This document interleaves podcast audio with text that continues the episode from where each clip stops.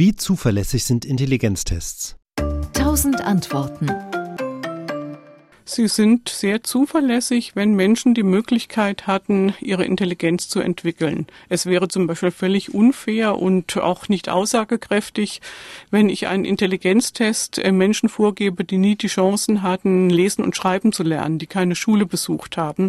Die haben das Material nicht kennengelernt, die haben nicht gelernt, mit Zahlen und Buchstaben umzugehen, die können die besten Gene mitbringen, aber sie hatten eben nicht die Möglichkeit, ihre Intelligenz wirklich zu entwickeln. Aber wenn man eben bei Menschen, die optimal gefördert wurden, mit denen gesprochen wurde, die dann in der Schule lesen und schreiben gelernt haben, die in der gleichen Klasse gesessen haben, wenn man dort findet, dass manche Kinder eben oder auch später Erwachsene besser in einem Test abschneiden als andere, dann lassen sich schon Rückschlüsse auf die Intelligenz ziehen.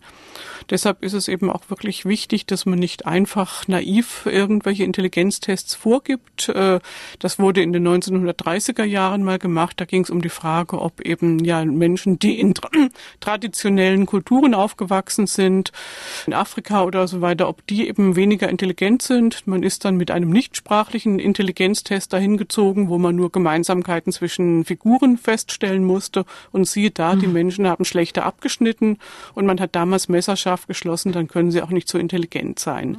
Das war kein sehr intelligenter Schluss, wie wir heute eben wissen, weil natürlich auch der Umgang mit Dreiecken und viereckigen äh, Vierecken oder äh, Kreisen, also das Material, das dort vorgegeben wurde, das ist von der Lerngelegenheit abhängig.